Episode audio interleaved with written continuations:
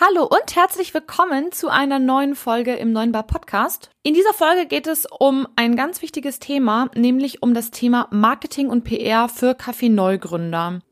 Lisi von Cafépreneur und ich sprechen heute mit dir alle Basics rund um Marketing und PR durch. Dabei kümmern wir uns sowohl um den Offline- als auch um den Online-Bereich. Im Offline-Bereich geht es darum, wie du mit Hilfe deiner Corporate Identity deinen Außenauftritt richtig aufbaust.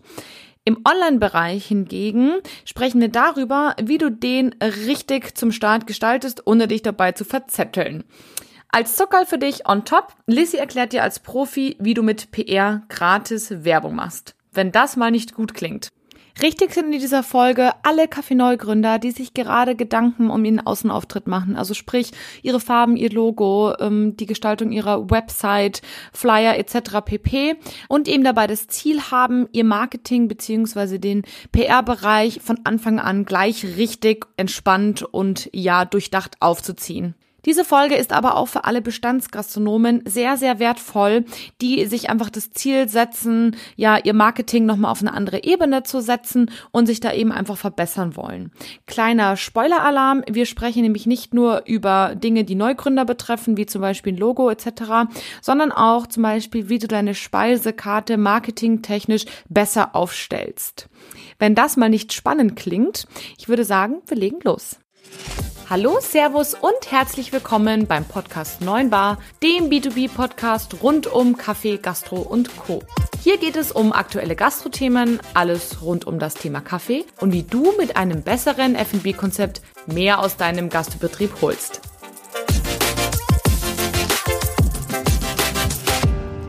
Hallo und herzlich willkommen zu einer neuen Folge im Neuen Bar Podcast. Schön, dass ihr heute wieder mit dabei seid hier bei mir. Ich bin Kathi Rittinger, Kaffeemaschinenverkäuferin bei der Kaffeegruppe in München und ich betreue unter anderem neben Bestandskunden beziehungsweise bestehenden Gastronomen auch super gerne Kaffee-Neugründer. Ich finde den Weg nämlich immer super, super spannend und freue mich da total zu unterstützen. Und aus diesem Grund haben Lissy und Götz von Kaffeepreneur und ich diese Serie hier gestartet. Wer jetzt das erste Mal einschaltet, Lissy und Götz haben Cafépreneur gegründet mit dem Ziel, Kaffee-Neugründer auf ihrem Weg zu einem, sag ich mal, profitablen, glücklichen ähm, Kaffeestart zu helfen. Und ja, zu dem Café-Start gehört natürlich super viel mit dazu. Wir haben schon Folgen aufgenommen zu Personal, wir haben Folgen aufgenommen zum Thema ähm, ja Rechtsform und so weiter und so fort. Und heute kommt Lissys absolutes ähm, ja Herzstück, sage ich jetzt mal. Lissy lebt äh, Marketing und PR. Sie strahlt es für mich so richtig aus und ich freue mich heute auch richtig mir darüber mit ihr darüber zu sprechen. Denn heute geht es um die absoluten Basics für Kaffee-Neugründer im Bereich Marketing und PR. Und wer sich jetzt schon denkt, oh Gott, Marketing, das ist ja so ein Riesenthema. Ja, stimmt.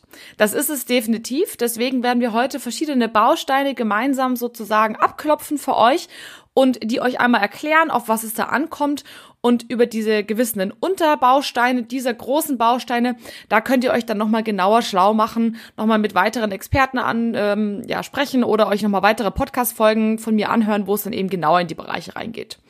Genau. Und jetzt würde ich ganz gerne auch schon Lissy bei mir begrüßen. Hallo Lissy, schön, dass du heute da bist. Hallo Kathi, ich freue mich auch sehr, dass wir heute über das Thema sprechen.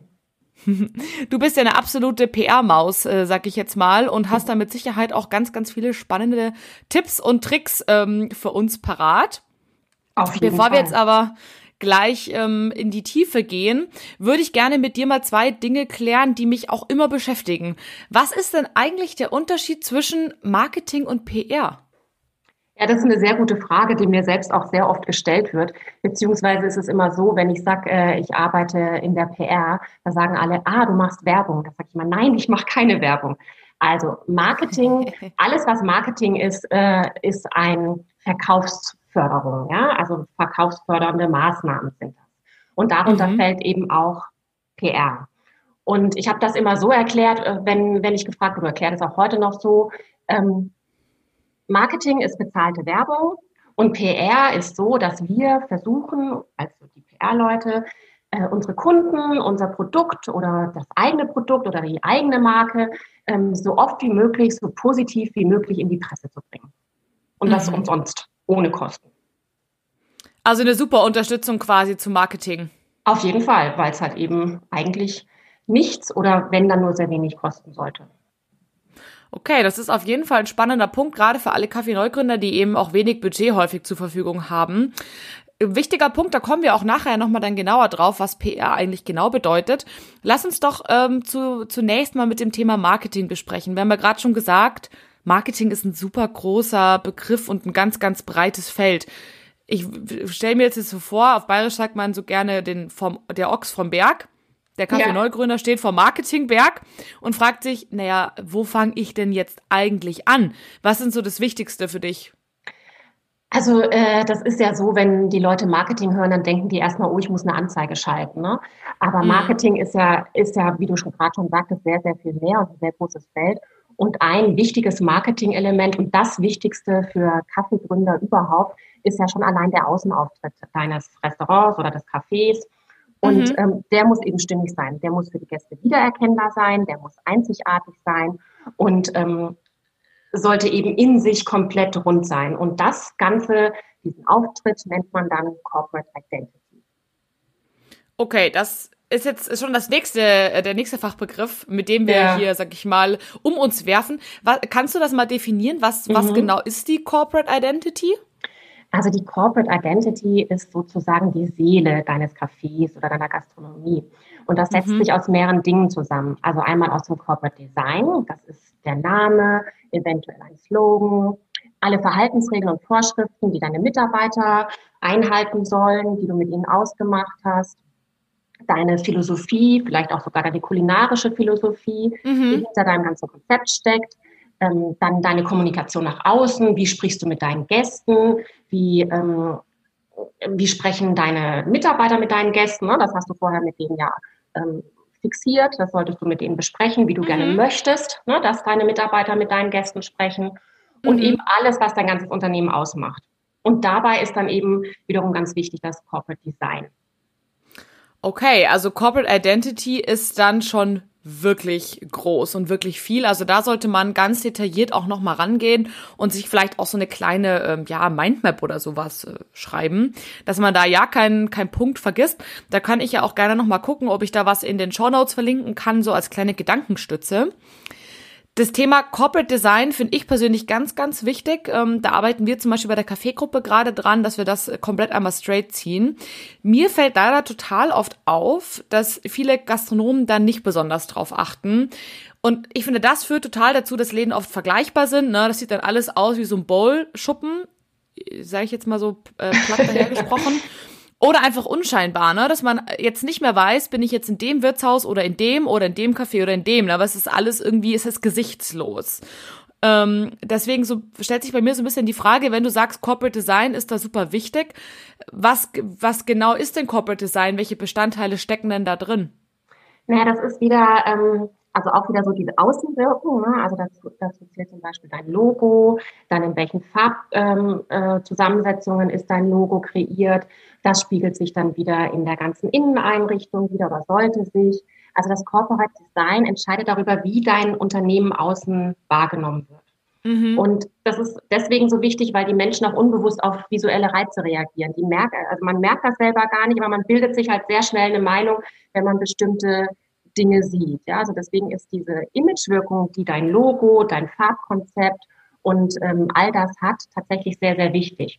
Und das mhm. sollte man auch wirklich ausarbeiten und ähm, sich mit dem Thema auch auseinandersetzen intensiv. Und dann sollte man das alles auch noch festhalten, nicht einfach nur denken, oh ja, die Farbe Rot gefällt mir gut, sondern mhm. sich tatsächlich ähm, mal hinsetzen und das auch ähm, niederschreiben und zusammenfassen, damit dann Dienstleister, die dann damit arbeiten müssen. Ne? Also gerade wenn du am Anfang stehst, dann wird das Logo ja entwickelt, ähm, das soll irgendwann mal gedruckt werden und dafür brauchen die Leute dann ähm, eben diese ganzen Informationen über deine Farben, über deine Schriften und so weiter und so fort, damit die dann damit eben arbeiten könnten. Mm. Ähm, Style Guide finde ich ein ganz wichtiges Thema. Das, glaube ich, ist auch so ein bisschen der Insider-Tipp Nummer eins. Wir von der Kaffeegruppe haben den auch und mir war gar nicht klar, wie viele Rottöne es gibt. Ne? Also ihr braucht dann den genauen RAL-Code und so weiter und so fort, weil ansonsten habt ihr nämlich nachher das Problem, dass sich die Farben zum Beispiel beißen, wenn die nebeneinander sind oder sonstige Späße. Also da wirklich ähm, ganz, ganz, ganz genau drauf schauen.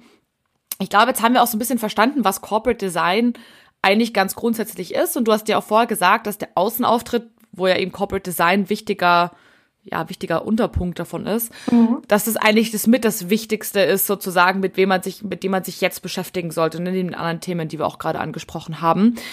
Welche Bestandteile kann sich denn jetzt ein Kaffee-Neugründer ganz konkret rauspicken und da als erstes dran arbeiten? Ja, das äh, sind tatsächlich schon relativ viele. Ne? Also starten sollte man tatsächlich mit dem Logo. Aber mhm. alles, was zum Außenauftritt gehört, haben wir ja gerade besprochen, Logo wichtig, ne? weil erstes, was alles, was, was sehen die Leute halt als erstes von dir. Ähm, aber alles, äh, was zum Außenauftritt gehört, gehört auch zum Corporate Design und nehmen die Leute halt dann auch direkt wahr. Ne? Dazu gehört mhm. auch die Speisekarte, also alles, was bedruckt ist, die grafischen Elemente, die du verwendest, die Schriftarten, dann spiegelt sich das ja alles wieder in der Einrichtung und der Atmosphäre wieder, welche Farben du da verwendest. Wie gesagt, welche Atmosphäre du kreierst, gehört zum Corporate Design. Ähm, dann findest du diese, diese Außenwirkung, also diese, dein Logo und äh, das, was damit transportiert wird, ähm, befindet sich ja meistens auch irgendwo sonst noch im Laden, also entweder auf dem Geschirr, auf ähm, Logos, die auf Mitarbeiterkleidung angebracht ist, also sprich Bestickungen, vielleicht bei Schürzen oder Blusen. Mhm. Da spielen dann auch wieder die äh, eine Rolle, was, äh, was sollen denn deine Mitarbeiter da transportieren? Sollen die in bestimmten Farben gekleidet sein? Ähm, dann gehören dazu Schilder, klar, Außenwerbung, alles, was du außen an deinem Laden anbringst. Ähm, Visitenkarten, ganz klar. Also du wirst ja wahrscheinlich Visitenkarten drucken lassen, damit äh, sich Gäste ähm, mitnehmen können und sich daran erinnern können. Das ist immer noch sehr beliebt, auch wenn es so oldschool ist ne, und man das so anfassen mhm. kann. Ähm, mögen die Leute ganz gern sowas Haptisches. Trotzdem immer noch ähm, alles, was du drucken lässt, Flyer am, zum Start, empfiehlt sich tatsächlich in der Gastronomie noch Flyer zu verteilen, wenn du jetzt nicht mhm. in der, mhm. mitten in der Innenstadt bist und da das irgendwie untergeht. Aber wenn du so ein bisschen außerhalb bist oder in der Wohngegend, dann zieht das tatsächlich noch, weil die Leute das sonst gar nicht mitkriegen so richtig zum Anfang. Wahnsinn. Bisschen, ja, ist ein bisschen oldschool, aber hilft tatsächlich. Hätte ich nicht noch. gedacht. Ja, doch, das, das funktioniert. Und wenn man da dann noch ein Eröffnungsangebot drauf macht oder vielleicht gleich so ein Kundenbindungsprogramm damit draufdruckt, ne? bei jedem zehnten Kaffee oder jedem fünften Kaffee gibt es, weiß der ja eins umsonst und Croissant dazu. Ähm, mhm. Das zieht tatsächlich noch. Und ähm, dann kommt natürlich der Online-Auftritt dazu. Ist ganz klar, deine Webseite, alles, was du auf Social Media machst, machen wirst vielleicht, Bewertungsplattformen und so weiter und so fort. Das alles ist deine, äh, das, was zum Corporate Design und zu deinem Außenauftritt gehört und was eben alles ineinander passen sollte.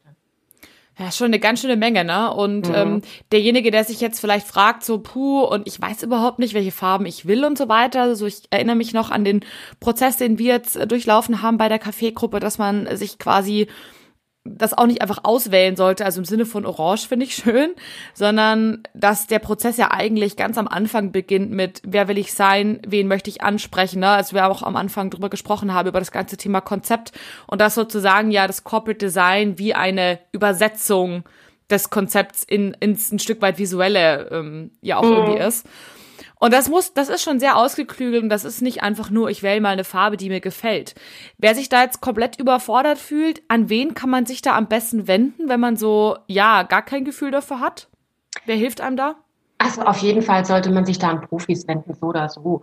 Weil ähm, auch wenn das jetzt noch ein bisschen Geld kostet, ähm, ist das gut investiert. Ne? Dein Logo und dein Name sind dann allgegenwärtig. Das ist auf jeder Tafel, auf jeder Anzeige, auf jeder personalisierten Tasse wo auch immer du hinblickst in deinem Café oder ähm, Außenauftritt, wird das zu sehen sein. Und deswegen lohnt es sich auf jeden Fall, da ein bisschen zu investieren. Mhm. Und ähm, du musst ja auch mal überlegen, ne, weil du jetzt auch gerade sagst, das Logo muss zur Zielgruppe passen. Es ist ja auch so, dass eine Fünf-Sterne-Gastronomie wahrscheinlich ein eher schlichtes und elegantes Logo wählen wird und moderne Konzepte wahrscheinlich eher auch mal ein ausgefallenes Logo wählen können. Also mhm. da geht es halt um die Zielgruppe. Ne? Deswegen muss man da mal ein bisschen hinschauen, ähm, was erwarten denn die Leute von dir und von deinem Konzept und das dann eben aufeinander abstimmen. Aber wie gesagt, da würde ich mir Profis mit an Bord holen, weil das ist auf jeden Fall gut investiertes Geld. Mhm. Also da am besten sich an eine Agentur wenden Ach so, oder eben ja. bei euch mal nachfragen. Ja, genau, sorry, ich habe die Frage gar nicht richtig beantwortet. Also auf jeden Fall, das sind Grafiker, ne? Ähm, mm. Werbeagenturen, Grafiker, die äh, sowas eben, äh, es gibt auch spezielle Corporate Design Agenturen, die eben auf sowas spezialisiert sind. Äh, da ähm, findet man auf jeden Fall jemanden und da kann man sich dann auch jemanden suchen, der zu einem passt und auch zu deinem Budget passt. Okay. Thema Budget auch ein spannender Punkt. Ähm, die nächste Frage, die ich an dich äh, stelle, ist das Thema Speisekarte. Denn ich habe auch schon Speisekarten gesehen, die waren, sag ich mal, windiger DIN A4-Zettel. Ich habe Speisekarten gesehen, die kamen in der super hochwertigen Filzmappe. Ist auch mit Sicherheit alles ein Budgetthema, aber ich glaube, die Speisekarte ist eins der wichtigsten Themen, wenn man mal dann im, im Restaurant auch gelandet ist. Und ich finde, dass die Speisekarte häufig sehr lieblos aussieht. Ne? Also gerade jetzt, auch während der Corona-Zeit, habe ich total die Unterschiede festgestellt. Die einen Gastronomen drucken einfach DIN A4-Zettel aus und schmeißen ihn immer weg.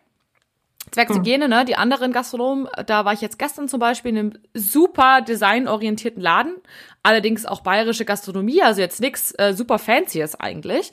Die haben eine total coole, ähm, so eine dicke Pappkarte gemacht, die man halt abwischen konnte, ne? desinfizieren, aber sah super wertig aus, weil die eben so dick war. Und jetzt könnte man ja sagen, ist doch egal, ne? Gastronomen sagen, ist doch wurscht. Ist doch egal, was auf der Speisekarte, wie die aussieht. Hauptsache, die Leute wissen, was es gibt. Wie siehst du denn das? Anders. also, es ist ja tatsächlich so, wie du gerade sagst. Ne? Also, du bist ja schon allein beeindruckt, wenn du sagst, oh, das sieht aber schön aus, das ist hochwertig, das gefällt mir. Ne? Da spielt wieder mhm. diese Haptik eine große Rolle. Ähm, und dann ist es ja so, dass ähm, tatsächlich so, dass viele äh, Quereinsteiger oder Neugründer ähm, die Speisekarte total unterschätzen, weil das ist ein ganz wichtiges verkaufsförderndes Instrument. Also ein wichtiges mhm. Marketinginstrument, ne, weil wir über Marketing okay. sprechen. Und da steckt wirklich sehr viel Potenzial drin. Und da gibt es so ein paar kleine Tipps und Tricks, ähm, mit der lässt sich schon, ähm, lassen sich die, die Wahl der Gäste eben beeinflussen. Das ist dann schon richtig okay. Werbepsychologie, ja. Total. Ähm, und natürlich hat der Gast aber trotzdem immer die Wahl, ist ja ganz klar. Ne? Also das ist jetzt nicht irgendwie ähm, kriminell oder manipulativ, naja, vielleicht ein bisschen manipulativ, klar, aber es ist ja trotzdem immer so, dass man dem Gast eben Angebot zur Verfügung stellt und er dann immer noch die Wahl hat. Und, aber dieses Angebot kann man eben so beeinflussen, dass der Gast dann auf bestimmte Gerichte hingelotst wird. Also soll, deine Speisekarte sollte so ausgerichtet sein, dass die Speisen, also die ertragreichen, profitablen Speisen, also bei denen am nach dem Abzug aller Kosten äh, eben wirklich noch ein guter Gewinn übrig bleibt, die solltest du hervorheben auf deiner Speisekarte. Mhm. Und es gibt eben drei, sagen wir mal, Kategorien an Speisen. Okay. Ja. Das sind die, diejenigen, die profitabel und ertragreich, äh, also ertragreich, profitabel und beliebt sind. Mhm.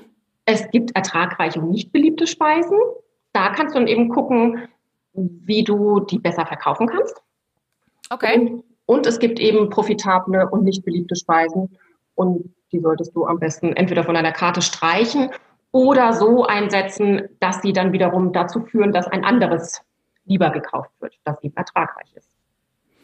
Okay, also das ist schon wirklich äh, Psychologie, aber sehr, sehr spannend, finde ich. Das heißt, im Endeffekt muss man erstmal seine Speisen ein Stück weit planen, sich ausrechnen, wo verdiene ich denn am meisten und die dann dementsprechend eben, ähm, sag ich mal, positionieren. Damit das dann auch so äh, ausgewählt wird, wie ich mir das vorstelle. Das ist ja wirklich sehr interessant. Hast du denn sonst noch ein paar Tipps, wie man die Speisekarte besser gestalten kann? Ja, also das ist ja allgemein so, dass wir hier in unserem Kulturkreis von links oben nach rechts unten lesen. Mhm. Und deswegen sollten Gerichte mit einem, die eben profitabel sind, entweder ganz oben rechts oder ganz unten links platziert sein, weil man da eben am ersten, als, als erstes hinguckt und als letztes. Ah, und Gerichte, ja, es ist alles, wie gesagt, äh, sehr äh, ausgeklügelt alles, ja. Ähm, Gerichte, von denen du mehr verkaufen willst, kannst du auch optisch hervorheben, also entweder mit einer anderen Schrift oder mit einem speziellen Rahmen oder ähm, auf einer Tafel außerhalb der Speisekarte. Das ist tatsächlich auch so, dass Leute, wenn sie irgendwie jetzt die Karte und man ist unentschlossen und dann guckt man nochmal im Raum und sieht da irgendwas, dann wird tatsächlich auch öfter das Gesicht ausgewählt, das eben auch nochmal extra angebracht ist, weil das irgendwie was Stimmt. Besonderes im Menschen auslöst. Ja, ist dir bestimmt auch schon selbst mal aufgefallen, geht mir auch tatsächlich öfter jo. so. Absolut. Dann, wenn man da eben ein profitables Gericht ähm, auf so eine extra Tafel schreibt, dann ist man da auch schon mal einen Schritt weiter. Ähm, cool. Äh, dann ist es ja so, dass wir gerne vergleichen. Also der Mensch an sich vergleicht gerne, ja. Und deswegen, mhm, und dann wählt, Und dann wählen wir oft das, was irgendwie in der Mitte ist. Also deswegen mhm, sollten wir so die goldene Mitte. Ne? Und deswegen sollten wir ertragreiche Gerichte am besten zwischen eins stellen, das ein bisschen teurer ist und eins, das ein bisschen billiger ist. Und dann das Ertragreiche genau in die Mitte setzen, weil man sich, wie gesagt, gerne für die goldene Mitte entscheidet. Das ist ja mega schlau. Und da fällt mir auch tatsächlich auf, weil ich jetzt gerade so in meinem Kopf die letzten Male Essen gehen so einmal durchforstet habe und wo ich mich noch an Speisekarten erinnern kann. Und da war das tatsächlich so, ähm, dass ich häufig die Gerichte in der Mitte gewählt habe und da auch häufig ein Rahmen drum war.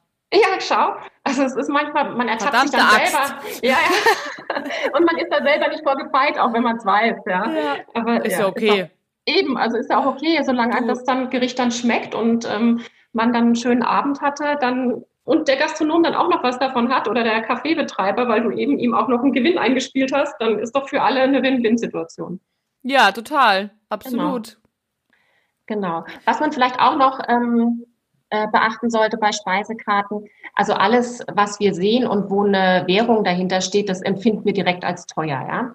Deswegen ähm, sollte man den mhm. Preis gar nicht so besonders hervorheben und auch das Währungszeichen am besten nicht direkt hinter den Preis schreiben. Das musst du angeben, ja, das ist gesetzlich vorgeschrieben, aber schreib eine Fußnote unten auf die Speisekarte, alle Angaben in Euro oder ähm, mach's ganz klein oben drüber über ähm, alle Preise ähm, idealerweise machst du die Preise auch gar nicht in so einer extra Linie. Ne? Die sind ja oft in so einer Spalte hinten rechts, damit es mhm. besser, damit es übersichtlicher ist.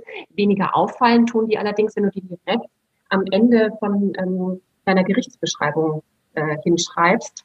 Ähm, ist auch nochmal so ein kleiner Trick. Sieht dann nicht so schön aus. Ne? Viele Leute haben es ja ordentlich und strukturiert. Ja. Aber ja, ent, äh, lässt uns das Ganze dann nicht so teuer empfinden. Das ist ja auch ein cooler Tipp. Stimmt, habe ich auch schon ein paar Mal gesehen, dass da nur 0,00 oder sowas stand, aber eben kein, kein Eurozeichen. Mhm. Sehr interessant. Aber auch guter, guter Hinweis, dass man dennoch erwähnen muss, dass es in Euro ist. Irgendwo auf der Karte. Ja, das muss leider sein. Okay, gut, aber das ist ja an sich mal kein Thema, das kann man ja machen. Kommen wir mal zu den Gerichten auf der Speisekarte. Ne? Wir haben jetzt immer nur gesprochen, welche Gerichte es grundsätzlich ähm, wie einzuteilen ist, wo ich die hinschreibe, beziehungsweise wie ich beliebte Gerichte, die ich oder die, die ich äh, verkaufen möchte, hervorhebe. Lass uns mal zu den Gerichten selber kommen ich meine, da gibt's ja wahrscheinlich auch verschiedene Art und Weisen, wie ich das dann da hinschreibe, ne? ähm, dass es äh, ordentlich aussieht oder wie auch immer, was sich da die Gastronomen bei denken. Wie formuliere ich denn diese Gerichte am besten? Gibt's da auch irgendwie Unterschiede? Ja, auf jeden Fall, weil tatsächlich auch hier wieder, ähm, es, wir Menschen lieben Geschichten. Und wir können uns Fakten mhm. auch besser merken, wenn wir, ähm, wenn die in Geschichten verpackt sind. Mhm. Keine Ahnung, vielleicht liegt es an unseren Vorfahren, die sich schon ums Lagerfeuer erzählt haben, wie sie das Mammut erlegt haben. Ich weiß es nicht. Also Heldengeschichten ziehen immer, ja. Und deswegen ist es wirklich ein guter Tipp, wenn man sagt, ähm, erzähl auch auf deiner Speisekarte eine kleine Geschichte. Da musst du nicht irgendwie mhm. anfangen und ausholen und äh, von deiner Lebensgeschichte erzählen und warum du jetzt diese tolle Gastronomie hast, sondern geht es wirklich so um so Kleinigkeiten. Und ähm, deswegen haben Speisekarten, die gut verkaufen, eben mehr als nur ein Text aus zwei Spalten mit äh, aus, und dann vielleicht noch eine Zwischenüberschrift aus der Küche oder aus dem Garten oder so irgendwas. Ne? Mhm. Ähm, ich kann dir mal ein Beispiel geben. Und hör mal zu und überleg dir, worauf du mehr Lust hättest. Also einmal paniertes Schweineschnitzel mit Pommes frites und Salat. Mhm. Oder in Butter goldgelb ausgebackenes Schnitzel vom Landschwein mit Kartoffeln nach belgischer Art und einem knackigen Gartensalat. Ja, Punkt zwei, auf jeden Fall. Einmal hierher. Ja, genau. Also, das sind, das sind die kleinen Adjektive, die da drin sind. Das ähm, erzeugt direkt ein Gefühl beim Leser. Ähm, du kannst dir schon vorstellen, wie der Salat in deinem Mund knackt, ja. Absolut. Du, ähm, und das ist das, was, worauf die, dann läuft den Leuten das Wasser im Mund zusammen und ähm, haben eben mehr Lust, dieses Gericht zu bestellen. Also du musst keine komplexen Geschichten erzählen, und diese kleinen Sachen tun es dann schon. Sehr cool. Das, das finde ich wirklich super spannend, weil ich habe mir das echt gerade gedacht, wo du das so vorgelesen hast und du hast mir nicht gesagt, dass du das mit dem Knackigen doch erwähnst. Und das Erste, was ich mir gedacht habe, war, oh, das knackt bestimmt so, ne, der Salat, ja. der so richtig frisch ist. Und finde ich total cool, wenn man das, glaube ich, auch ein Stück weit ähm, kombiniert mit dem, was du vorher gesagt hast, sich einmal auszurechnen, wo verdiene ich am meisten, das irgendwie einzukasteln oder irgendwie auf eine Tageskarte zu schreiben oder wie auch immer. Dann, glaube ich, holt man damit auf jeden Fall nochmal mehr Geld raus. Und ich glaube, das war wirklich ein super, super guter Tipp. Und einer meiner Kunden zum Beispiel hat mir noch den Tipp mitgegeben für die Hörer, dass wenn ihr zum Beispiel jetzt einen besonders nachhaltigen Betrieb habt oder mit besonders tollen Lieferanten zusammenarbeitet, das gibt's ja auch immer mehr, dass man da eben mehr Wert drauf legt, dass man das auch erwähnt. Also der hat zum Beispiel in seiner Speisekarte eine, immer wieder so kleine, ja, Felder, wo, wo er dann was reinschreibt, eben zu den Lieferanten oder eben, weil du Landschwein gesagt hast, in seinem Fall zu den Strohschweinen. Mhm. Ähm, und er hat auch in seiner Gastronomie oder in seinem, seinem Restaurant hat er zum Beispiel so große Plakate aufgehängt, ähm, die eingerahmt sind, wo man dann in Schwarz-Weiß zum Beispiel wirklich die Schweine äh, rumlaufen sieht. Mhm. Und es ist kein Poster, was er irgendwie gekauft hat, sondern das sind wirklich diese Schweine. Und hat dann daneben noch mal irgendwie seinen Bauern abgedruckt, der halt da mit der, mit der, mit der Mistgabel irgendwie rumrennt und noch einen Text dazu geschrieben. Und es kommt auch bei den Leuten richtig, richtig gut an. Zu wissen, wo kommt das her, wer ist das? Und spannenderweise werden die Gerichte auch seitdem mehr bestellt. Also das hat wirklich eine Auswirkung. Fand ja. ich ähm, sehr, ja, sehr das cool, ist, dass du das jetzt auch gerade gesagt hast. Das ist tatsächlich profimäßiges Storytelling, was er da betreibt. Das ist richtig ja. gut, ja. Ja. Das vielleicht noch so als kleinen, kleinen Hinweis. Und jetzt haben wir ja die ganze Zeit über Offline-Themen gesprochen, also Logo, ne, klar sieht man es auch auf der Homepage, aber im Real Life, glaube ich, auf jeden Fall noch mehr über Speisekarte, über ähm, Schilder und solche Geschichten. Jetzt ist ja auch online ein Thema, was die Gastronome nicht verschont. Was braucht's denn zum Starten? Ne? Es gibt ja ohne Ende Möglichkeiten. Wo sagst ja. du, was braucht man, wenn man loslegt? Ja, also das ist so wie du sagst, das ist auch ein sehr weites Feld mittlerweile. Das ist jetzt nicht nur eine Webseite, sondern mhm. gibt es da zigtausend Plattformen und Social Media Möglichkeiten. Ähm, jetzt habe ich neulich auf einer Webseite für Gastrogründer gelesen, man müsse eben auf jeder Plattform präsent sein und sich überall irgendwie ähm, zeigen, um sein Café oder Restaurant auf allen Kanälen sofort bekannt zu machen. Ja? Okay. Und das sage ich jetzt mal sehr deutlich, das ist absoluter Bullshit. Ja? Tu das nicht. Also, du wirst ja wahnsinnig, oder? Du wirst komplett wahnsinnig. Nee, das kannst du nicht leisten. Ja? Also, äh, und das solltest du auch nicht als Profi-Gastronom machen. Das finde ich wirklich total irrsinnig. Also erstens hast du als Gründer und Quereinsteiger viele andere Dinge zu tun und auch wenn du schon lange im Geschäft mhm. bist, hast du viele andere Dinge zu tun, als dich um, äh, keine Ahnung, äh, zehn Social-Media-Plattformen zu kümmern. Ja, klar. Und ähm, du musst das eben vernünftig strategisch angehen. Ja, du musst gucken, wo ist denn deine Zielgruppe? Und ähm, alles, was, äh, was da draußen möglich ist, kannst du eben nicht bedienen. Du verzettelst dich nur und dann erreichst du niemanden und deine Gäste schon mal gar nicht. Mm, absolut. Jetzt stellt sich nur die Frage, wenn du das jetzt gerade so sagst, woher weiß ich denn, was ist denn die richtige Plattform für mich? Auf allen kann ich nicht sein, macht Sinn, ähm, schafft man auch wirklich nicht. Aber wo gehe ich denn dann hin, auf welche Plattform? Ja, da muss man tatsächlich wieder gucken, wo ist denn deine Zielgruppe unterwegs. Ne? Also es nützt mm. dir ja mhm. nichts, wenn du, Twitter ist auch in aller Munde, es nützt dir nichts, wenn du ständig irgendwelche Kurznachrichten in die Welt schickst, ja. wenn äh, das äh, Twitter tatsächlich in Deutschland immer noch ein Nischendasein fristet. Ja, da sind hauptsächlich Männer. Ähm, äh, 12 Millionen Nutzer gibt es angeblich in Deutschland. Davon sind aber so und so viel inaktiv. Und das sind tatsächlich immer noch bei uns äh, hauptsächlich Journalisten, Fachleute, Wissenschaftler, Politiker, also ähm, mhm. Medienvertreter und Leute, die halt eben ähm, ihre eigene Meinung weiter nach außen vertreten wollen. Okay. Und ähm, also aus, mein, aus meiner Sicht ist tatsächlich Facebook und Instagram eine sehr gute Möglichkeit für Gastronomen und ähm, Kaffeebetreiber, sich ähm, mit tollen Bildern eben darzustellen. Ne? Also Instagram mm. ist ja eine Bilder-Social-Media-Plattform und da kann man schon für den Start echt sehr viel erreichen. Okay, das heißt, ähm, Facebook, Instagram auf jeden Fall nicht unterschätzen und eins oder beides machen. Ich finde tatsächlich, dass es auch die Möglichkeit gibt, ähm, ich habe, mit wem habe ich denn da letztens drüber gesprochen? Ich habe jetzt gerade mal überlegt, ah ja genau, mit meinem ähm, äh, anderen Café-Netzwerk, in dem ich tätig bin. Da haben wir nämlich auch genau über das Thema gesprochen, über die zwei Kanäle. Mhm. Die sind auch sehr unterschiedlich. Währenddessen man bei Instagram zum Beispiel ganz tolle Food Pictures posten kann oder ähm, Videos, wie der Kaffee rausläuft, das ist ja auch mal so ganz beliebtes Thema mhm. Kaffee ähm, kann man bei Facebook zum Beispiel viel besser Speisekarten hochladen in PDF-Form oder die Tageskarte oder solche Geschichten. Genau. Ähm, und dennoch ist es gar nicht so ein Riesenaufwand, beide Kanäle zu betreiben, denn zum Beispiel das Food Picture macht sich ja auch bei Facebook gut, ne? Also das muss ja nicht nur bei Instagram sein. Und es gibt ja die Funktion, dass wenn ich was auf Instagram hochlade, ich es parallel auf Facebook teilen kann und dann auf Facebook eben ergänzen, um Dinge, die ich bei Instagram nicht so gut hochladen kann.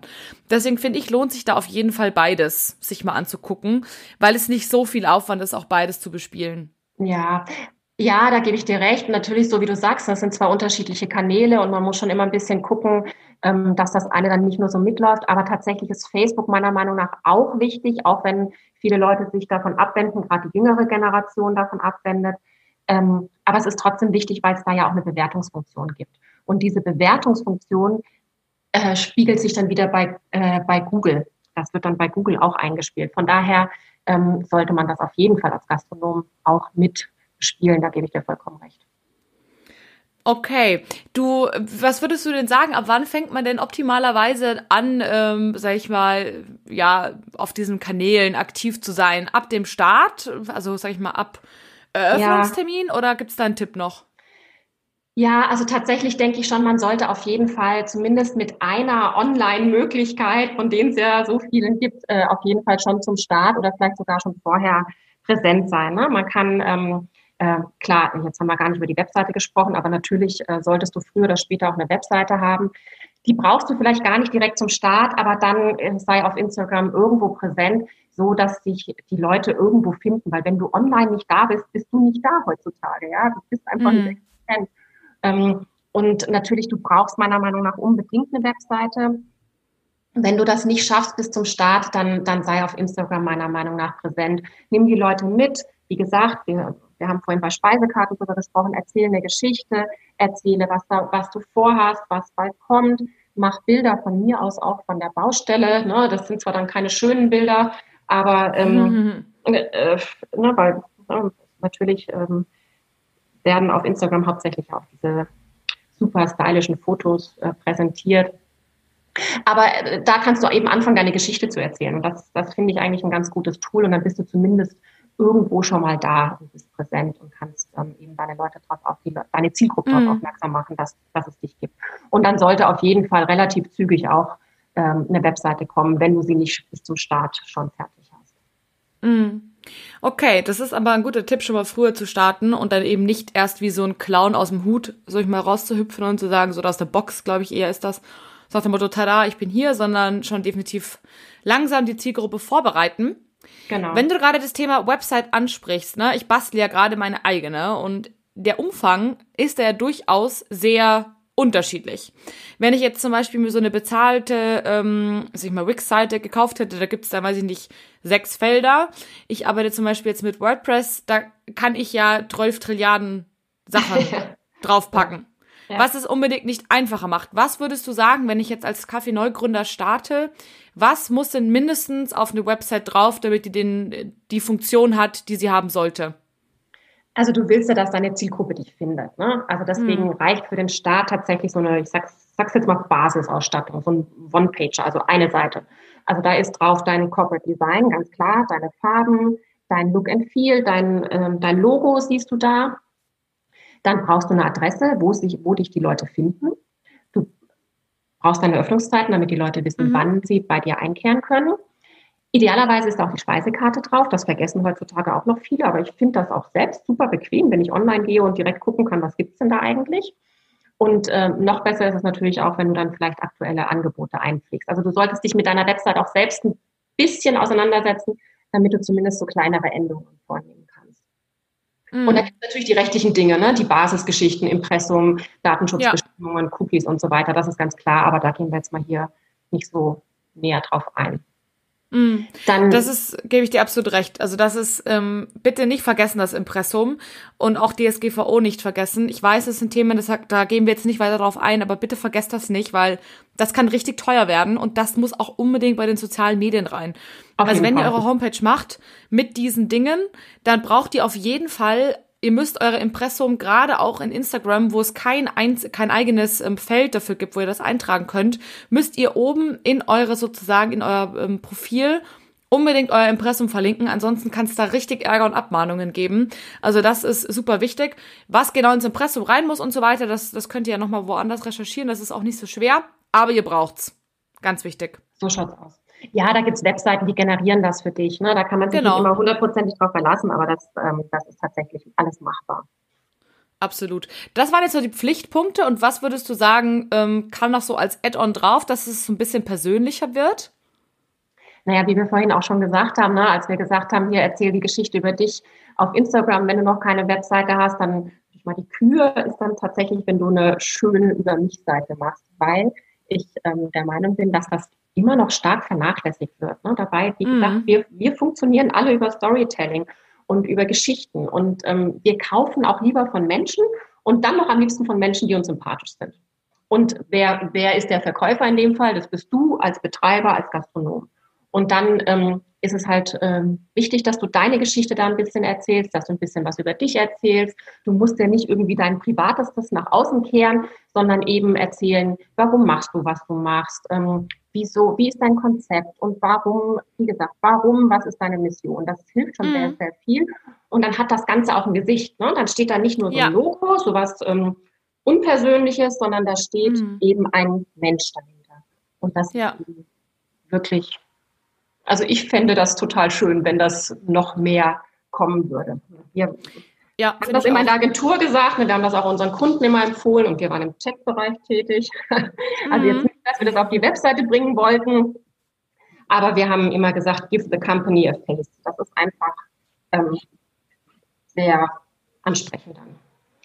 Nee, empfehle ich euch auch unbedingt. Wer dazu ähm, sich noch weiter informieren möchte, warum das so wichtig ist, hört euch mal die, ich glaube, es sind fünf Folgen an, die ich mit Julia Korner ähm, von Markenarchitektin gemacht habe zum Thema, wie findest du dein Konzept für deine Gastronomie, weil am Ende des Tages das, was dich, sag ich mal, anders macht als die anderen, was dich eben persönlich ja persönlich macht, bist du und dein Konzept. Und wenn du das nicht rausträgst, dann hast du vielleicht ein perfektes Logo, du hast einen tollen Außenauftritt, du hast vielleicht auch eine tolle Website, die auch Leute mit Sicherheit überzeugt. Aber dein, deine wirkliche, das, was dich unterscheidet, bist du und dein Konzept und das muss irgendwie greifbar werden. Und greifbar wird es nur, wenn du es neben eben der durchdachten Konzeption von deinem Außenauftritt und so weiter machst, durch, durch Text über dich, durch Bilder über dich oder über dein Konzept. Finde ich ganz, ganz wichtig. Und wer da eben mehr reinhören will, hört mal diese fünf Folgen. Da haben wir ein paar ganz tolle Beispiele gemacht, wie man das am, wie man das gut rüberbringt. Mhm. Und wenn wir gerade schon über Plattformen sprechen, ne, wir haben jetzt so ein bisschen Facebook ähm, und so weiter besprochen, Instagram, ja, Homepage. Was ist denn eigentlich mit Google? Braucht ja. man den Eintrag oder eigentlich eher nicht? Naja, es ist ja so, dass ähm, es gibt Google My Business. Ne? Also Google die Suchmaschine und bei Google gibt es dann noch My Business. Und okay. das ist sowas wie der Brancheneintrag von Google. Also das sind die gelben Seiten von Google. Mhm. Und, ähm, Google erstellt das zwar automatisch, aber man kann das natürlich viel besser gestalten unter Kontrolle haben, wenn man das selber macht. Dazu gibt es wirklich ähm, sehr gute An Anleitungen mittlerweile im Internet. Und mhm. ähm, es ist eben wichtig, ähm, weil du deine Sichtbarkeit dadurch bei Google extrem verbessern kannst. Ne? Und deswegen ist es ja auch so merkwürdig, dass viele das überhaupt nicht wahrnehmen. Und gerade für Kaffeebetreiber, die ja wirklich ein lokales Business betreiben oder Gastronomen, ist das ähm, erstaunlich, dass sich da viele nicht drum kümmern. Ne?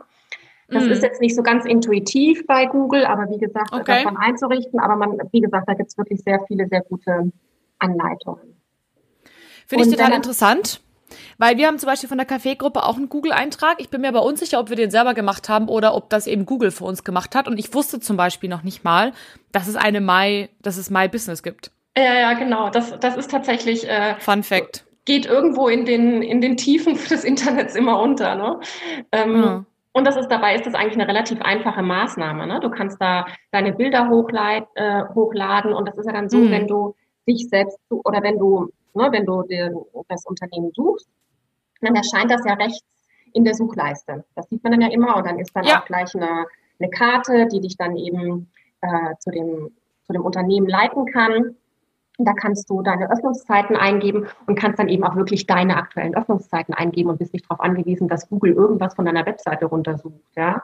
Ähm, du kannst die Kontaktmöglichkeiten auf einen Blick sehen und ähm, dann, das, was wir vorhin schon kurz gesagt haben, werden da auch Bewertungen direkt ähm, eingespielt, also von Facebook und von Google. Mhm. Und da bist du schon ähm, wirklich einen ganzen Schritt voraus, weil viele, wie gesagt, das ja nicht richtig nutzen ähm, oder links liegen lassen. Und dann, ähm, wenn du nur ein paar Bewertungen hast, bist du da schon den anderen eben einen Schritt voraus. Okay, dann ist also Google definitiv wichtig, so wichtig, wie ich dachte, dass es ist. Ähm, ich finde auch total wichtig, Google tatsächlich auch langfristig zu pflegen. Gerade jetzt in der Corona-Zeit fällt mir das nämlich total auf und es nervt mich, wirklich, ich muss es mal so sagen, nervt mich so unfassbar, wenn du irgendwo im Urlaub bist, irgendwo in Deutschland und suchst halt irgendwie Restaurants raus, die du toll findest, liest die Bewertungen durch und so weiter. Was ja alles wichtig ist, haben wir gerade gehört. Und dann ladst du dahin irgendwie eine halbe Stunde, sorry, wenn ich das jetzt mal so sage, und dann stehst du vor verschlossener Tür. Ja. Weil nämlich die Öffnungszeiten zum Beispiel nicht gepflegt sind, ja. Und sowas finde ich, ist in der heutigen Zeit wirklich, kann man sich eigentlich schon fast gar nicht mehr erlauben, denn ich würde nicht mehr hingehen, muss ich ganz ehrlich sagen. Ich glaube auch, dass, dass die jüngere Generation da auch deutlich, ja, andere Ansprüche, glaube ich, hat, als vielleicht die ältere Generation von früher, die immer noch angerufen hat und so weiter und so fort, ne, und sich vergewissert hat, dass auch wirklich jemand da ist und so ich glaube, das, das kann man echt langfristig vergessen. Also tut mir da echt einen Gefallen, wenn ihr das nutzt, und das hat Lissy ja gerade ganz, ganz, ganz eindringlich empfohlen, dann pflegt das auch ein bisschen und guckt, dass da auch wirklich Infos drinstehen, die, die stimmen. Genau. Und halt nicht eben veraltet sind. Und wie gesagt, du kannst ja auch deine eigenen Bilder hochladen, dann zieht nicht Google irgendwas raus. Also da kannst du das halt viel besser beeinflussen, wie du ähm, dann eben auf Google erscheinst. Und wie gesagt, und erscheinst dann eben auch weiter oben, wenn du da selber ja. aktiv bist. Das hat schon echt Vorteile. Eben.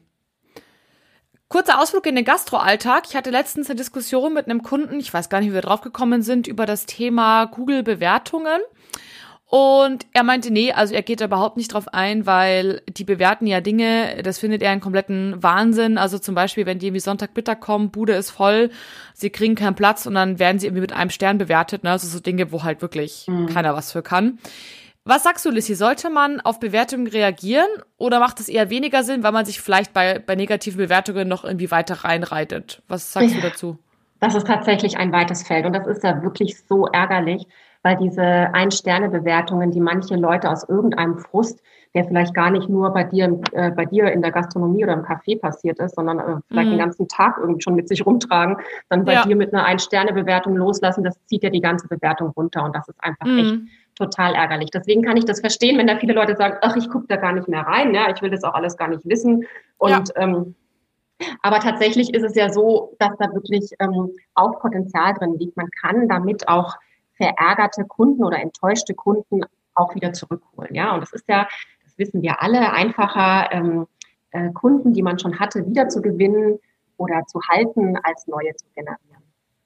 Und ja, deswegen absolut. Denke ich, und deswegen denke ich schon, dass das zumindest ähm, einen Versuch wert ist oder ein Blick wert ist. Ja? Also so wie du sagst, wenn jetzt jemand kommt und sagt äh, und einfach nur rumstenkert, ja, und sagt, es war alles Kacke bei euch und ich komme nie wieder, das gibt's ja auch, ne? Da steht da nichts drin, ja. nichts Inhaltliches, sondern einfach nur öh, alles doof. Ähm, dann braucht man da nicht drauf reagieren, weil das kann natürlich echt nach hinten losgehen. Dann antwortet man und sagt, oh, das tut uns aber leid, was ist denn passiert? Ja, und dann kommt dann der ganze Sermon und, und das ja, willst du da alles gar nicht, gar nicht wissen und gar nicht hören und das ist dann vielleicht auch gar nicht, ähm, gar nicht konstruktiv. Ja? Mm, wenn absolut. Aber, wenn aber wirklich jemand ähm, Kritik übt, ne? also im Sinne von, hier, ich war, äh, keine Ahnung, ich war gestern um so und so viel Uhr bei euch und ähm, dann gab es den und den Vorfall und ich bin jetzt echt verärgert und ähm, das ist mir noch nie so passiert, bla bla. Ne? Dann kann man darauf ja eingehen und kann eben auch sagen, ähm, ja. Äh, ja, was, was ist denn da passiert? Und da muss man aber dann wirklich mit fingergespitztem Gefühl vorgehen, ja, weil meist ist es ja so, dass du gar nicht dich wirklich an diesen Vorfall erinnern kannst oder vielleicht selber gar nicht da warst und deine Mitarbeiter da waren. Deswegen ähm, empfehle ich dringend, nie sofort die Schuld einzugestehen, wenn man es nicht schon nachvollziehen äh, konnte. Ja? Also wenn man da antworten will, dann bitte nie sagen, oh, mehr, mehr Culpa, tut mir alles so leid, ja, weil man muss sich ja auch nicht ständig sein Licht unter den Scheffel stellen.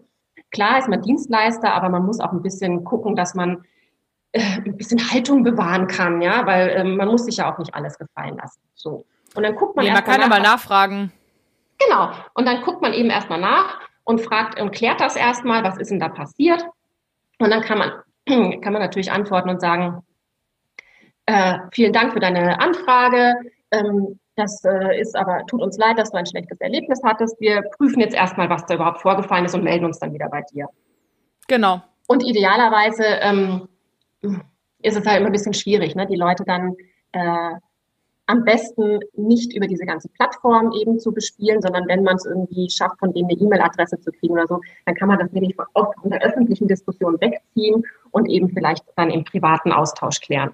Mm, persönlich ähm, dann einfach. Ja, das ist tatsächlich äh, einfacher dann, ne? also für dich selber.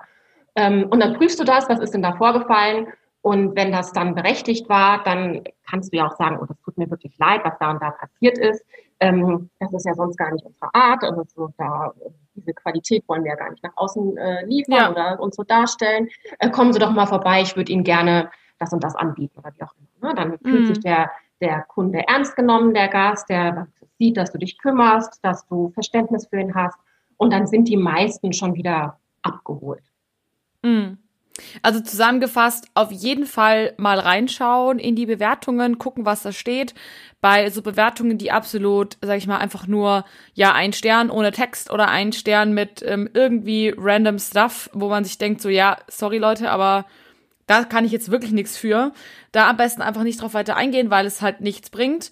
Aber durchaus bei Bewertungen, die eben negativ sind, die ja, die, sag ich mal, Substanz haben, da gerne drauf ange eingehen, ist erstmal prüfen selber, sich dann eben, wenn es geht, irgendwie persönlich melden oder um, um, um Kontaktaufnahme bitten oder sonstiges. Und ich finde ja. auch, äh, gute Bewertungen darf man sich genauso auch dafür bedanken und sagen, hey, das fand ich total toll, Dankeschön und so Auf weiter. Jeden Fall. Das, das ist auch dann wieder das, was deine Persönlichkeit nach außen äh, trägt. Ne? Wenn du dann irgendwie dich bedankst und sagst, äh, freut uns, äh, dass Sie ein schönes Erlebnis bei uns hatten und dass es uns gefallen hat und ich hoffe, wir sehen uns bald wieder, dann ähm, zeigt das ja wieder so ein bisschen deine, ne, deine Persönlichkeit, ähm, macht dich sympathisch und das ist ja wie gesagt, ne, wir, wir kaufen von Menschen. Von daher ganz wichtig. Mm. Absolut. Nee, gut, aber dann haben wir das auf jeden Fall auch geklärt. Und ich würde jetzt gern zum, äh, ja, fast schon Ende ein, ähm, einen kleinen Ausflug noch mit dir machen in Richtung PR, also in deiner Heimat. Mhm. Mm, wir haben ja vorher schon drüber gesprochen, was PR eigentlich genau ist. Ne? Gratis Werbung, sage ich mal, in Anführungsstrichen durch die Presse, wenn man es jetzt mal ganz einfach ausdrücken möchte. Mhm. Jetzt denken sich viele, oh Gott, PR. Welche Medien spreche ich denn ja bei meiner Kaffee-Neugründung an? Und und wie mache ich das, ne? Weil, also ich persönlich habe jetzt gerade so überlegt, ich glaube, wir bei der Kaffeegruppe haben definitiv keinen angesprochen, als wir neu gegründet haben. Mhm. Und ich wäre jetzt auch erstmal so ein bisschen verunsichert und wüsste gar nicht, wie ich das mache, ne? Und was, was sollen die überhaupt mich schreiben? Wäre so mein erster Gedanke. Hast du da irgendwie Tipps, wie, wen ich da anspreche und wie? Ja, auf jeden Fall. Das ist ja irgendwie ein ganz komisches Phänomen, ne? dass alle so eine riesen Ehrfurcht vor der Presse und den Journalisten haben.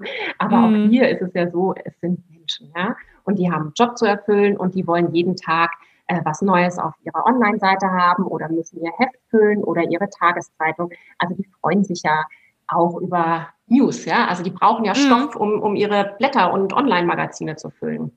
Ja. Und dann musst du halt gucken, ähm, wer ist denn überhaupt für mich relevant? Es nützt ja nichts, wenn du jetzt zum Beispiel ein Stadtteilcafé betreibst und sagst, oh, ich will aber in die Wirtschaftswoche, weil ich interessiere mich so für Wirtschaftsthemen. Ja? Bringt dir nichts, bringt deiner Zielgruppe nichts. Also deswegen ist das alles meistens auch relativ naheliegend, wenn man drüber nachdenkt. Ne? Weil wer ist jetzt für dich wichtig? Wichtig ist das, was deine Zielgruppe liest. Und was liest die? Die liest entweder die regionale Tageszeitung, wenn überhaupt. Mhm. Die liest vielleicht noch ähm, Stadtteilblättchen und natürlich die entsprechenden Online-Formate. Ne? Also bei uns in, in Hessen ist es halt, keine Ahnung, die Hessenschau und dann gibt's halt tausend verschiedene kleine ähm, Stadtmagazine, die gibt's online ja. und die gibt's ähm, offline. Und das ist das, wenn du wirklich so lokal ein Café hast, an die du dich zuerst wenden solltest. Ganz, mhm. ganz okay. einfach. Eigentlich ganz einfach. Ja. Eigentlich logisch und eigentlich ja. einfach. Genau. Und dann guckst du dir diese Medien an und ähm, recherchierst ein bisschen und guckst, wer hat denn ähm, bei diesen Magazinen, ich nenne es jetzt mal für On- und Offline, ne, Magazin, wer hat denn da ähm, in letzter Zeit über Café oder Restaurant Neueröffnungen geschrieben? Und du wirst dich wundern, wie viel Café und Neueröffnungen da ähm, untergebracht sind, weil das ist einfach ein Thema, was ähm, was immer wieder gern aufgenommen wird, weil das hat einfach mm. News, Newswert für die Leser, ja. Also wo gibt es eine neue Dienstleistung, wo können die Leute hingehen? Was gibt es da für tolles Essen, äh, für tolle Gerichte? Was ist das Konzept? Und das stellen die tatsächlich sehr, sehr gerne vor. Von daher traust du dich das einfach, ja. Und dann hast du nämlich rausgefunden, welche Magazine und ähm, äh, ja, Zeitungen für dich interessant sind. Dann hast du schon rausgefunden, wer für dich der richtige Ansprechpartner ist, weil das steht oft unter den Artikeln drunter. Mhm, wer das quasi guckst, geschrieben hat? Wer es geschrieben hat. Oder du guckst mal ins Impressum, da steht dann auch ähm, manchmal für Lokales oder für Gastro oder was auch immer. Ne? Vielleicht kannst du da rausfinden, wer der richtige Ansprechpartner ist. Und wenn nicht, dann rufst du da einfach an und traust dich zu fragen, wer denn dafür zuständig ist für dieses Thema. Und dann mhm. hast du schon den richtigen Ansprechpartner. Dann schickst du das nicht einfach irgendwie, was du auch immer schicken willst, ähm, einfach in die Wildnis, ne, an info -Ad oder redaktion -Ad. Das bringt hast, meistens nichts. Das bringt meistens gar nichts, nein. Dann verschwindet das irgendwo im Nirvana und ähm, dann hast du aber jemanden an der Strippe ähm, im besten Fall oder derjenige sagt, ja, schicken Sie das per E-Mail. Ne? Und dann mhm. musst du auch nicht die fette Pressemitteilung haben, sondern reicht einfach, wenn du äh, ein paar Sätze schreibst, hier, ich eröffne äh, neu oder ich habe gerade neu eröffnet und das ist und das und das ist mein, mein Konzept. Und ähm, ich würde mich freuen, wenn Sie vielleicht mal vorbeikommen oder wir vielleicht mal telefonieren können. Ähm, wenn nicht, ähm, lassen Sie mich doch gerne wissen, ob das überhaupt auf Interesse stößt. Und was du auch haben müsstest, auf jeden Fall, ist ähm, professionelles Bildmaterial. Weil ohne Bilder mhm. geht's halt heute nicht mehr. Ein einfacher ja. Text ähm, funktioniert tatsächlich nicht. Und ähm, meistens haben die Leute ja, also oft haben die Leute keine Zeit vorbeizukommen. Wenn sie doch Zeit haben, umso besser. Ja, dann kannst du kurz mit denen sprechen und kannst dich eben auch selbst vorstellen. Und dann schickst du im Anschluss einfach noch ein bisschen Text und äh, das Bildmaterial durch, wenn die eben noch Text brauchen oder sich nicht selbst schon ein Bild gemacht haben. Ähm, so als Anlass ist so eine Neueröffnung immer gut, weil äh, die brauchen natürlich einen Newswert. Ne? Also die brauchen irgendwas, mhm. woran sie es aufhängen können. Wenn wir jetzt ja, irgendwie, klar. keine Ahnung, äh, seit, seit keine Ahnung, ein Jahr ist dann schon wieder, kannst du dann einjähriges Bestehen feiern. Ja, das hat dann auch wieder einen gewissen Newswert. Aber ähm, tatsächlich ist das wirklich ein sehr dankbares Thema als, äh, als Aufhänger. Deswegen Absolut. sollte man das nicht verstreichen lassen und nutzen. Und dazu gehören natürlich dann auch die ganzen Blogger, die vielleicht in deiner Stadt unterwegs sind oder in deiner Region und da immer wieder was vorstellen. Die kannst mhm. du ähm, natürlich ähm, anschreiben und sagen, hier, ich habe da was, wenn sie nicht selbst schon auf dich aufmerksam geworden sind. Das ist eigentlich, eigentlich ist das wirklich simpel, sag ich jetzt mal so als Profi. Nein, aber es ist absolut cool, dass du das sagst, weil ich bin da ehrlich gesagt auch nicht ganz äh, auf die Idee gekommen damals. Finde ich aber cool. Und noch ein Tipp von mir. Und zwar, weil du gerade auch gesagt hast, verschiedene Aktionen, ne? Was ich immer total cool finde, ist, ähm, wenn zum Beispiel irgendein spezieller Tag im Jahr ist. Ne? Also es gibt ja eigentlich, man muss ja wirklich sagen, für alles schon ja. Tage im Jahr. Zum Beispiel Tag des Cafés ist, glaube ich, Anfang Oktober. Es gibt mit Sicherheit auch Tag des Erdbeerkuchens oder sonst irgendwas. Tag des also, Käsekuchens. Ich weiß ehrlich gesagt gar nicht, ob es da irgendwo eine Liste gibt, wann ja. welcher Tag ist. Da muss ich mal recherchieren. Das finde ich nämlich spannend. Äh, das gibt es tatsächlich im Internet, Kathi. Ah ja, da ja, ja, da mal an, dann verlinken wir das. Tag des und äh, lustige Kalendertage oder so irgendwas. Also da gibt es tausend, tausend Dinge. Da gehe ich mal auf die Suche für euch und ich verlinke das, denn A hilft das, finde ich, total, das ist jetzt ein kurzer Ausflug, wieder für die eigene, ähm, ja, für die eigenen Aktionen, für den eigenen Betrieb, ne, auch für, für soziale Medien und so weiter, weil Tag des Käsekuchens, wenn es da nicht mal cool ist, dass man drei verschiedene Käsekuchen anbietet. Aber ich finde auch, sowas ist immer gut für PR. Wenn man irgendwie Fall. sagt, hey, Tag des Cafés, das ist tatsächlich zum Beispiel ein relativ prominenter Tag inzwischen in Deutschland. Und wenn man dann zum Beispiel eben die, die eigene Presse anschreibt und sagt, hey, es ist Tag des Cafés und bei mir gibt's jetzt irgendwie, äh, keine Ahnung, ein gratis, wenn man zwei kauft, ne? Dann solche Dinge werden, wird ja gerne verkauft. Und dann muss man sich nicht selber was aus den Fingern saugen und kreativ sein, weil ich kann das zum Teil einfach auch nicht so gut sondern man hat sogar einen Aufhänger, weil das ja ne, in Deutschland vielleicht auch ein Stück weit bekannt ist. Das mhm. gut Tag des Käsekuchens weiß ich jetzt nicht, aber wer mag keinen Käsekuchen? Ne? Das ist immer positiv besetzt. Ja, das ist tatsächlich auch ein amerikanischer Feiertag, aber es ist trotzdem Echt jetzt? schön. Ja, ja. Also Feiertag, ne? Also so ja, äh, lustige verstanden. Tage, sonst irgendwas. Aber das, das ist vielleicht noch so ein kleiner Tipp, wenn einem eben nichts einfällt, man jetzt schon eröffnet hat, aber dann trotzdem PR machen möchte, dann hat man vielleicht noch eine Idee, wie man das äh, ja. Genau noch Nur ganz noch gut kleiner, klar regeln kann. Kleiner Tipp von mir am Rande. Ähm, also so Tage finde ich auch super, ne, als Aufhänger, sehr gut. Mhm. Ihr könnt, ihr müsst euch bloß tatsächlich noch eine Geschichte dazu ausdenken. Also es wird nicht funktionieren, wenn ihr einfach sagt, ich habe da ein tolles Angebot. Das interessiert ja, die Presse nicht. Ne? Also ihr müsst tatsächlich euch dann ähm, irgendwas Tolles dazu ausdenken, warum die Presse jetzt über dich an diesem Tag schreiben sollte. Klar, wenn du jetzt nur einen Käsekuchen backst, dann wird das wahrscheinlich eher schwierig. Ja, und der zwei Euro weniger kostet als sonst. Das interessiert die Leute, also die Presse nicht. Ne? Nee, klar, also da muss, da muss, glaube ich, schon ein bisschen, bisschen mehr sein. Ähm, ich erinnere mich zum Beispiel im Café, das hat das ganz toll gemacht. Das war zum Beispiel für Käsekuchen bekannt. Ne? Also das war in München für Käsekuchen bekannt. Und ähm, die haben tatsächlich, das war nicht Tag des Käsekuchens, aber irgendwas anderes, haben die eben eine Riesenstory darüber gebracht, ne? Also, dass die Oma schon vor 400 Jahren, keine Ahnung, für Käsekuchen bekannt war und das dann irgendwie damit rumgefahren ist und haben diese uralte Bilder ausgegraben von denen. Ja. Und auf einmal war das ein riesen Artikel in der Zeitung und denen wurde die Bude eingerannt, wie blöd. Also, das ja. war wirklich genau. richtig krass. Wo wir wieder beim Storytelling sind, ne? Das Gleiche, was du erzählt hast über den, über den äh, Gastronom, der seine äh, Strohschweine äh, nach ja. vorne trägt und die Hersteller. Das, also so funktionieren eben Geschichten und das zieht dann auch bei der Presse. Ja. Das ist ein guter Hinweis, dass dann doch am Ende des Tages wieder alles äh, ja zusammengehört, ne? Oder alles irgendwie zusammenhängt. Auf jeden Fall.